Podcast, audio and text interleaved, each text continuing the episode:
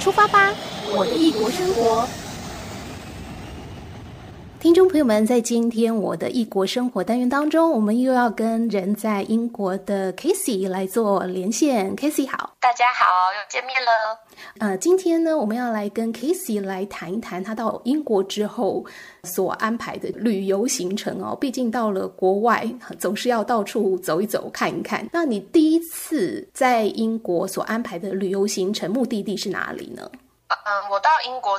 然后就是，嗯，其实课业蛮忙碌的，所以好不容易有时间可以安排，嗯，就是出去玩的时候，我那时候原本预计是跨年的时候，嗯、就是因为，嗯，那时候是第一个 term，term one 已经结束了，所以就想说在 term two 开始之前可以，嗯，出去玩一下，所以那时候原本是安排在跨年的时候去伦敦，是对，OK，就是。想说可以嗯看烟火啊倒数啊，嗯哼，因为好像大部分大家想到跨年都是一些比较大都会区，会有对多一点的这些精彩的活动，对，对不对？对，或是表演，就跟在台湾会想要去一零一看烟火一样。我那时候也是抱着期待，想要去伦敦看有没有一些特别的活动。啊，所以你本来安排跨年要到伦敦去，可是后来什么原因让你延期了呢？后来，嗯，其实那时候最主要的原因是，嗯，那时候英国的那个疫情又有点爆发了，所以就是，嗯，一方面是觉得伦敦的呃人很多，跨年的话一定会聚集更多的人，所以那时候就有点担心，然后再加上。呃，那时候其实临近考试，对，所以说我跟朋友就决定，就是还是留在学校好好准备考试。而且，呃，那时候因为疫情的关系，所以烟火是取消的。嗯，对，所以我们那时候就觉得，嗯，既然没有什么特别的活动，也看不到烟火，那我们就先暂时放弃，就是这个时间点去。OK，那后来就会遇到一些问题。就是可能订好的东西就会没有办法用。所谓定好东西没办法用是什么意思？就是因为那时候嗯住宿都已经定好了，嗯，所以那时候就很担心说嗯订好了，但是没有办法用的。那还好，就是呃我的朋友有直接在那个呃订购的网站上面去询问，所以就是说啊我们很幸运的可以就是说只要在一年内你不管延到什么时候都可以。嗯哼，所以后来我们就。呃，延到了就是呃一月多，快要二月的时候，就差不多是一月下旬的时候。对，一月下旬的时候，嗯、就是呃我们考完试了，然后刚开学的第一周，Term Two 刚开始的第一周。OK，然后就想说还没有特别忙，然后就有冲劲的礼拜五去，礼拜一回来。嗯哼，那时候回来的时候我超累。OK，所以刚好就是趁着 Weekend 的时候过去。对，就是礼拜五早上一下课，然后下午我们就去了。嗯哼。然后到礼拜一早上，我还记得那时候我礼拜一早上是十一点的课，嗯，然后我九点半才回到学校，然后我就回到学校之后就把行李放一放，然后然后就冲去上课了，我快累死。OK，所以其实是蛮赶的。对，嗯哼，好。你们的行程就是差不多四天三夜这样子的一个安排，对，没错。嗯哼，原先呃跨年的时候也差不多是安排这样子的一个时间长度嘛？对，我们原本就是这样子安排，想说是跨年完的隔一天再回来这样，所以那时候也是一样是三个晚上，而且因为那时候是圣诞节刚结束。嗯、所以我们就想说，看那边会不会有一些圣诞节的余韵，我们可以去稍微看一下。但是结果就最后也就没有去。那你是有跟呃同学一起去的，就是你是有旅伴的，相信你们事先应该也有做一些行程的规划。你们对于这一趟旅游本来是打算怎么安排？因为有些人可能旅游会刻意的把行程排得很满，就是要去看很多的。还是说你们就希望是非常悠闲的来逛一逛这个大都会这样？嗯，其实因为时间比较赶，所以也没有说真的到很悠闲。那我们就是尽量看，嗯，有哪些地方我们想要去看的，我们就会重点去看。还有就是我们比较着重在吃的部分，我们查了蛮多，就是。好吃的东西，所以我们就呃有去就是吃那些我们觉得应该会蛮好吃的东西，然后再加上那时候应该是我生日，嗯、所以我们就刚好想说可以去轮过生日这样，虽然也没有呃真的举办什么 party 什么。所以当然我们讲旅行之前一定要搞定的两件事情，最重要的两件事情，一件就是交通。一件就是住宿。那在这个部分，呃，比如说交通的部分，你们是怎么样子到伦敦去？然后在伦敦，你们又是用什么样子的方式来移动的？嗯，其实从 Coventry 到伦敦是蛮近的，就是嗯蛮方便。从我们学校出发的话，就是搭公车到火车站。那从、嗯、火车站的话，就是嗯。差不多两个小时，我们那时候是买火车票，然后就直接到伦。那到伦敦之后呢，那就是搭地铁。嗯哼，对，我们那时候就是没有搭呃 Uber 啊，或者是也没有搭公车，我们大部分都是走路或是搭地铁。对，嗯、就是下地铁站之后，就是走到我们要去的地方这样。OK，那这边的火车票的话，其实呃，就是不需要太早买，就是嗯、呃，不会有什么票卖完的问题，就大部分都会有票。嗯，对，所以就是我们那时候其实没有特别早买火车票这件事情，但是嗯，我觉得大家可以试自己的情况，因为像我的话，我觉得我应该会出去玩几次，所以我有买英国的，还有一个是叫做 Rail Card，它是网络上就可以买的。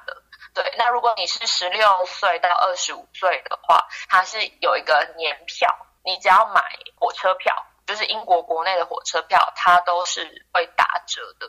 嗯哼，对对，如果你有买的话，就是等于说其实也不用买到很多次，它其实就已经有优惠票价了。我觉得，因为一年好像不贵。但他打的折，我觉得蛮多的，所以尤其是如果你很常在英国国内旅游的人的话，就可以买。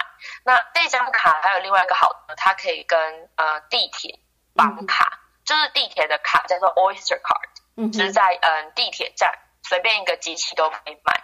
嗯、那它的话呢，就是呃如果你跟它绑，那它就是会有地铁的优惠，好像是。我记得我听我的朋友说，好像是一天你它会有个上限，它不会一直让你扣钱，因为嗯地铁是这样，它不像台北的捷运是看你搭多远算那个费用，它是搭一次就是多少钱，因为他们是分那个 zone zone one zone two zone three 这样那种感觉，嗯、所以就是 zone one 里面你不管搭到哪里，你只搭一站，你你搭五站，它都是一样的价格。嗯哼，对，他是用一个 zone 一个 zone 去算，他比如说哦两呃，比如说五站就会比一站还要贵，他不是这样算。我们虽然不是只搭可能一站，但是我们 只搭三站四站也是要花那么多。那、嗯、我买那个 Rail Card 的那个网站好像有点问题，就是我是在官网买的，但他应该要在那个在 Train Line 的那个地方买嘛，他才会可以跟 Oyster Card 绑。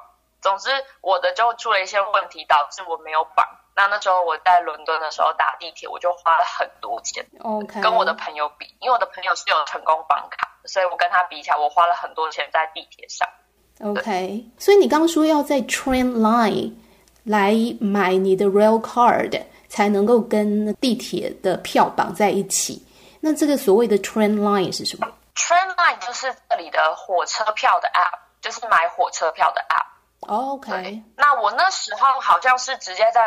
Rail Card 的官网买的，嗯，所以我一直不懂为什么不行，对，因为我明明也有付那个钱，然后我那时候在，因为这个绑卡的动作是要呃站务人员，地铁的站站务人员，你去找他，跟他说你要绑卡才可以绑的，嗯、就是我觉得还蛮奇妙，很像是一个什么秘密之类的，嗯、然后他就是要帮你操作，他一直不认可我的 Rail Card，对，他就一直觉得我的那个卡有问题，但我明明就觉得我没问题，所以那时候我就觉得。